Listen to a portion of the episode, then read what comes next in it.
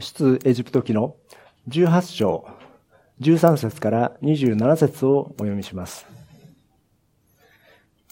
翌日になって、モーセは座について民を裁いたが、民は朝から晩までモーセの裁きを待って並んでいた。モーセの舅は彼が民のために行っているすべてのことを見て、あなたの民のためにしているこのやり方はどうしたことか。なぜあなた一人だけが残について、民は朝から晩まであなたの裁きを待って並んでいるのかと尋ねた。モーセは舅に、民は神に問うために私のところに来るのです。彼らは彼らの間に何か事件が起こると、私のところに来ますので、私はそれぞれの間にさを裁き、また神の掟と指示とを知らせるのです。と答えた。モーセの舅は言った。あなたのやり方は良くない。あなた自身も、あなたを訪ねてくる民も、きっと疲れ果ててしまうだろう。このやり方では、あなたの荷が重すぎて、一人では追い切れないからだ。私の言うことを聞きなさい。助言をしよう。神があなたと共におられるように。あなたが民に代わって神の前に立って、次元について神に述べ、彼らに掟と指示を与えて、彼らの歩むべき道と、なすべきことを教えなさい。あなたは民全体の中から神を恐れる有能な人で、不正な利得を憎み、信頼に値する人物を選び、千人隊長、百人隊長、五十人隊長、十人隊長として民の上に立てなさい。平素は彼らに民を裁かせ、大きな事件があった時だけあなたのもとに持ってこさせる。小さな事件は彼ら自身で裁かせ、あなたの負担を軽くし、あなたと共に彼らに分担させなさい。もしあなたがこのやり方を実行し、神があなたに命令を与えてくださるならば、あなたは任に耐えることができ、この民も皆安心して自分のところへ帰ることができよう。モーセは周到のこのことを聞き入れ、進めの通りにした。全イスラエルの中から有能な人々を選び、彼らを民の長、すなわち千人隊長、百人隊長、五十人隊長、十人隊長とした。こうして平素は彼らが民を裁いた。難しい事件はモーセのもとに持ってきたが、小さい事件はすべて彼ら自身が裁いた。シュートはモーセに送られて、自分の国に帰っていった。以上です。リーダーがなすべきことと題して、御言葉の取り次ぎをさせていただきます。イスラエルの民、100万人を超えると言われる大群衆による荒れ野の旅は、いよいよシナイ山の近くまでやってきました。シナイ山は以前、モーセが燃える芝を見た場所であり、また、この後の20章では、実会を授かる。神とイスラエルが契約を結ぶ重要な場所ですけれども、そのシナイ山に近づいていました。これまでですね、神様の技は、エジプトの銃の災いや、足の海を真っ二つに分ける見業、マナという食べ物を天から降らせて、また乾いた土地でメリバの水を与えて、アマレクとの戦いにおいても勝利をもたらす奇跡の連続でありました。18章のモーセの舅のとの場面で、奇跡の連続に対して、とても人間的な交流と、秩序による神の技を見ることができます。エトロというモーセの舅の人物を確認したいと思いますけれども、エトロは遊牧民の部族であったミディアン人の祭司でした。モーセはエジプトを逃れてエトロの下で40年間過ごしました。そしてエトロの娘と結婚をしていました。先週の聖書箇所では、そのエトロがモーセを訪ねて、訪ねてきて、一緒に神を礼拝し、エトロの子供たちはやがてイスラエルの民と共に主を信じる者になっていくことを確認しました。エトロとモーセやアロン、そして長老たちは焼き尽くす捧げ物をして、神の前で食事をしました。今日の聖書箇所は、その翌日から始まります。13節で、モーセが朝から忙しく仕事をしている様子を伺を見ることができます。民は朝から晩までモーセの裁きを待って並んでいたとしていました。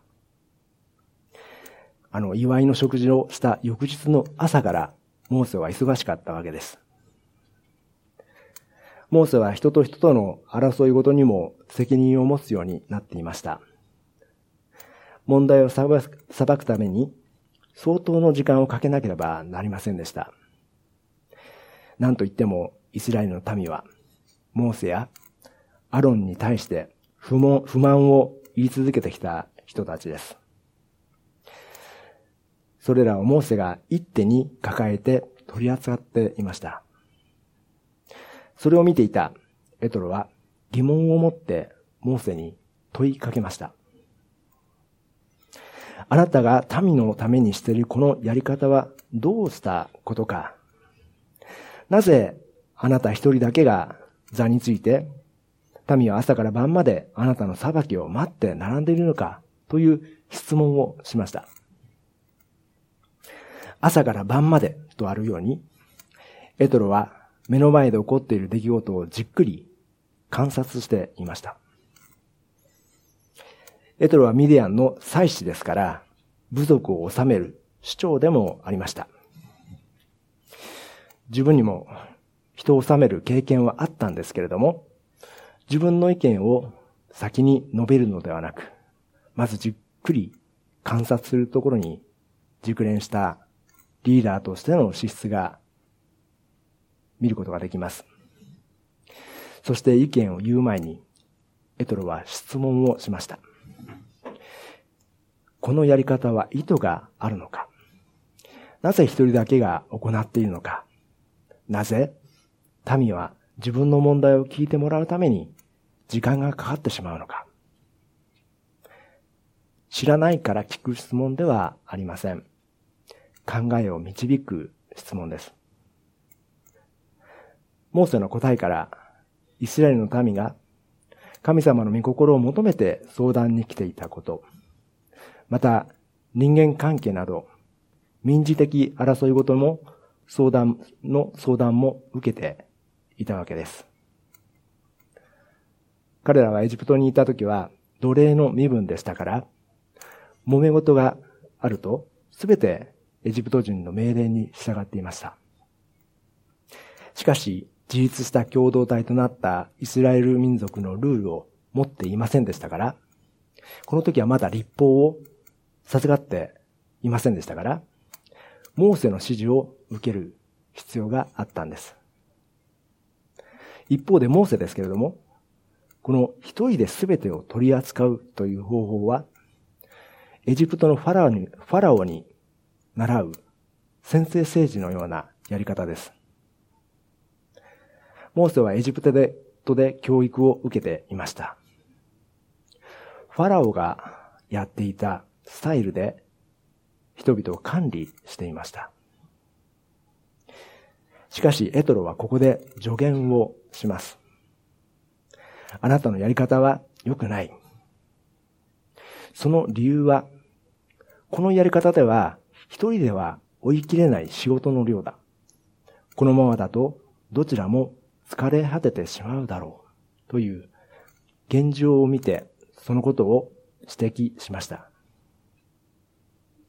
そしてその現状を鑑みて出した助言は次の通りです。19節ですが、あなたが民に代わって神の前に立って事件について神に述べ、彼らに掟と指示を示しなさいというものでした。これは鳥なしの祈り。鳥なしの祈りは、アマレクとの戦いの時に杖を持った腕を高く上げて、モーセの祈りを、祈りがありました。これはモーセが責任を持たなければならない。鳥なしの祈りという大切な役割です。これは預言者として、モーセ以外の誰にもできない責任だと、ここで抑えています。次に、彼らに掟と指示を示して、彼らの歩むべき道となすべきことを教えなさい。と言っています。掟についてですけれども、一定のルールを作って、ガイドラインを示すことです。エジプトのような先制政治では、状況に応じてファラオが命令を出していましたけれども、基準というものはありませんでした。基準がないから他の人には任せられない。しかし一定のルールとガイドラインを示すことによって役割分担ができます。そしてそこで民衆に教える内容も重要になってきますけれども、ここでエトロは二つのことを言っています。彼らの歩むべき道。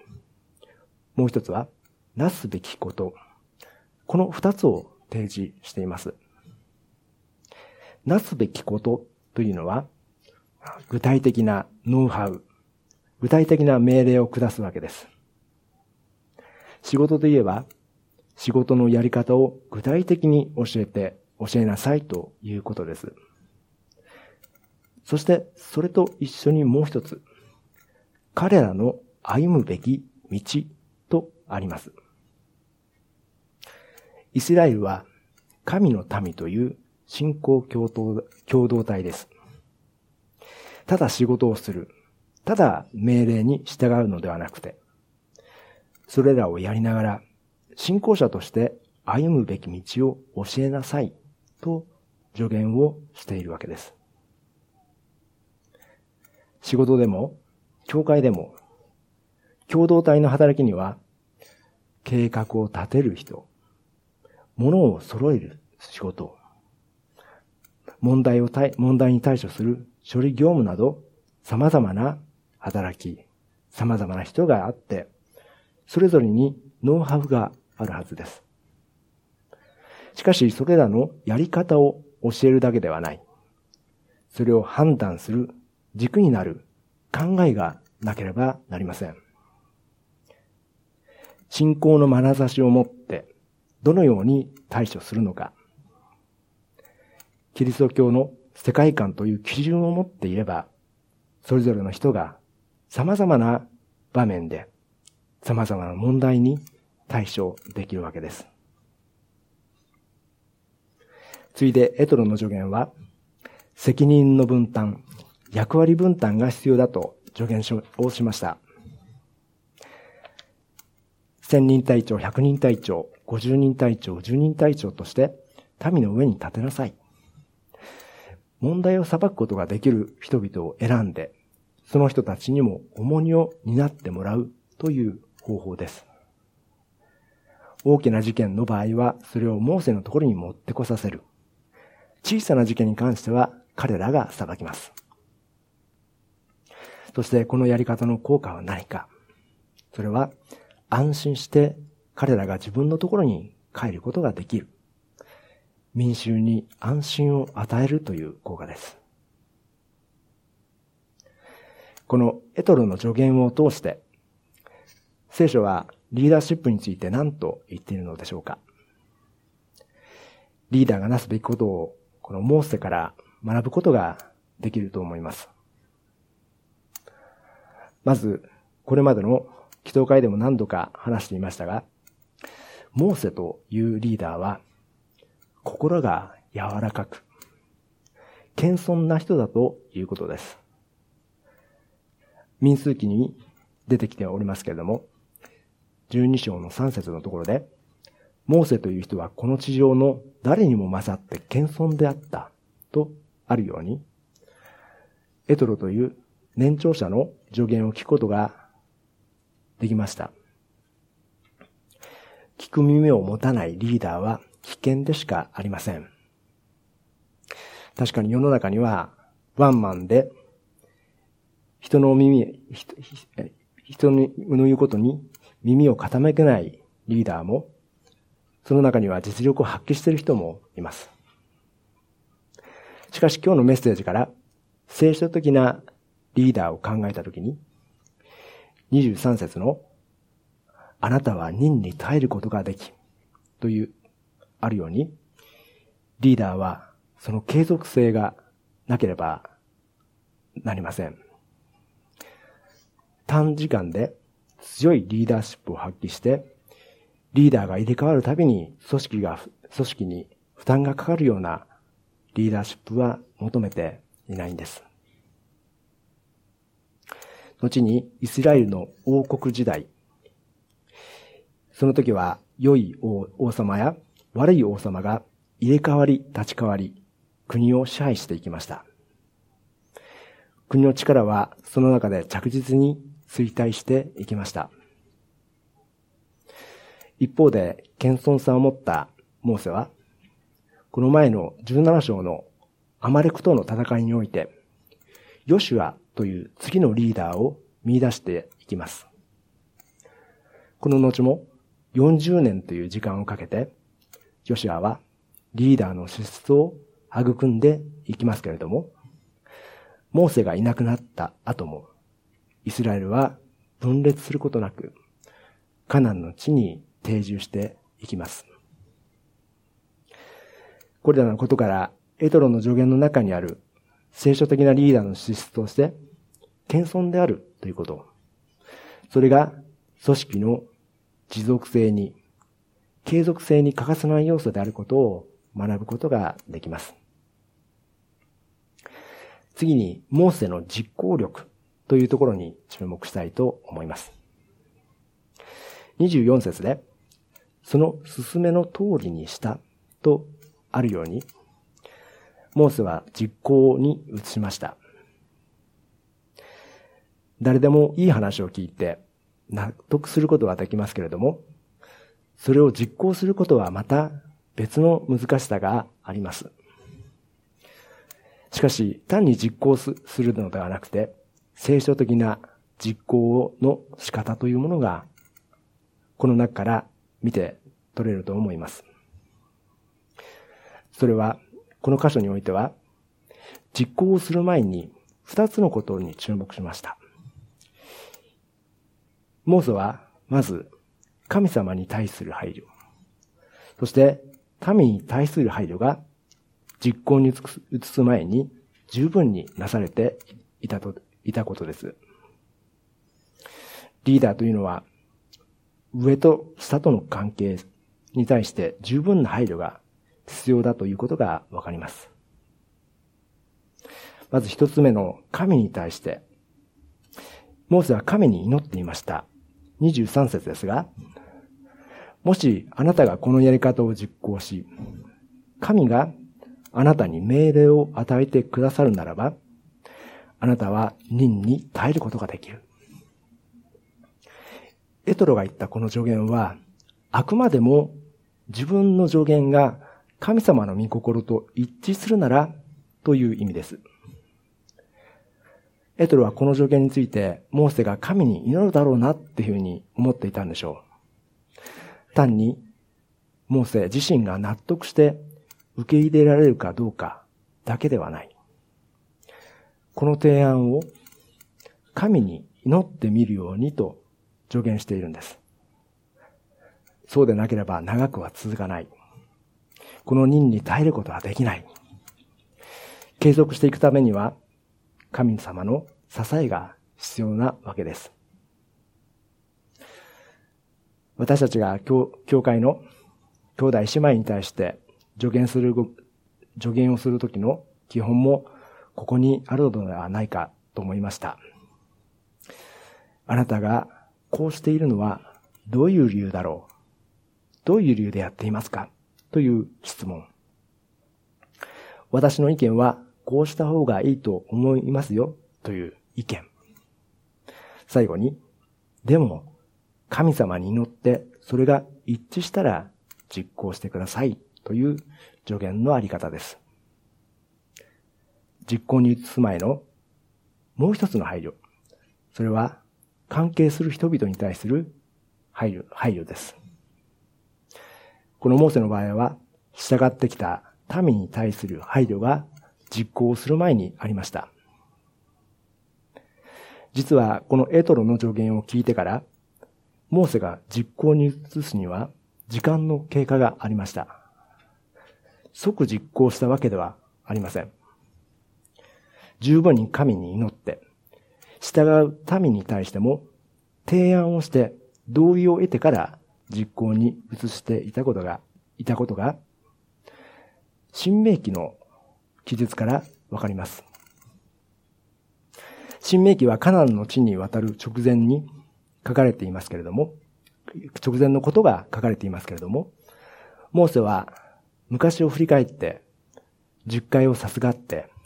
シナイ山を出発するときに、このエトロの助言を実行した、その経緯が書かれています。新明記の一章の九節のところに、このようにあります。以前を振り返ってモーセの言葉です。その頃、私はあなたたちに言った。私は一人であなた、あなたたちの重荷を負うことはできない。あなたたちの神、主が人数を増やされたので、今やあなたたちは空の星のように数多くなった。しかし、どうして一人であなたたちの重荷、揉め事、争いを終えるだろうか。部族ごとに懸命で資料深く、経験に富む人々を選び出しなさい。私はその人たちをあなたたちの長としよう。と、まあ、千人隊長から十人隊長まで選ぶわけです。そしてこう言います。あなたたちが私に答えて、提案されたことは結構なことです。と言ったので、と、モーセが提案したことを民衆も結構なことです。と同意したと記されています。これは、実会を授かって、その市内山を旅立った、その時に実行されたということが書かれているわけです。モーセはエトロの助言を聞いて、良い提案であると納得をすぐにしたと思います。しかし、それは神様の御心にかなうことを確認することで、モーセは確信になっていきました。ですがまだモーセだけの確信でした。自分の確信を民にも提案して、確信を共有する時間を持ったんです。この神の御心を確認すること、状況が整っているか、時を見計ら見見計らうこと、そして関わる人たちの同意を得る時間、またはビジョンを持てるように、共通したビジョンを持てるように時間を提供するという、これらのバランスがありました。今日見てきました聖書的なリーダーのなすべきことですけれども、それは一人の強いリーダーによる体制はふさわしくないというものでした。モーセも最初はエジプトのファラオに習った管理体制をとっていました。確かにモーセは絶対的な存在感がありました。ですが、出エジプト記では複数のリーダーによる管理が安定して持続可能な共同体の運営にふさわしいとしています。数百万のイスラエルの民はエジプトを出た時、ルールも役割分担もない、右合の州のような集まりでしたけれども、こうして少しずつ秩序ある共同体の体制が整っていきます。しかし、見落としてはならないこと。この体制が整っていても、彼らは約束の地、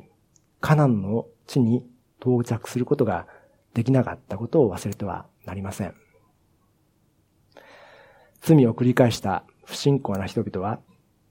エジプトから出てきた世代ですけれども、彼らは途中で死に絶えてしまいます。罪を繰り返していたからです。カナンの地に入ることが許されたのは、アレノで生まれた次の世代の人々でした。エトロの上限の中に、なすべきこと、そして彼らの歩むべき道という二つの教えがありました。なすべきこと、仕事のやり方は、そのことは分かっていても、歩むべき道という神に従う信仰生活が彼らの中に整っていなかったわけです。千人隊長から十人隊長に至るリーダーたちの継続した学びや訓練、励まし合うという愛の実践がなければ、組織を編成しただけでは十分ではないことがわかります。私たち教会のリーダーは、私たちの教会のリーダーは、イエス・キリストです。イエス様は12人の弟子たちを、弟子たちに対して、時に厳しく、時に優しく、一人一人を導いてくださいました。弟子たちの足を一人一人丁寧に洗う、洗って、常にリーダーとしての模範を示してくださいました。モーセの謙遜、イエス様のへり下り、会話受けと十字架が示しているものは、上からの支配ではなく、使えるものとして来てくださった方に倣って、愛を持って人に仕える。そのようなリーダーのなすべき道を私たちに示しています。この一週間も私たちが使えるものとして歩んでいくことができますように、共にお祈りしたいと思います。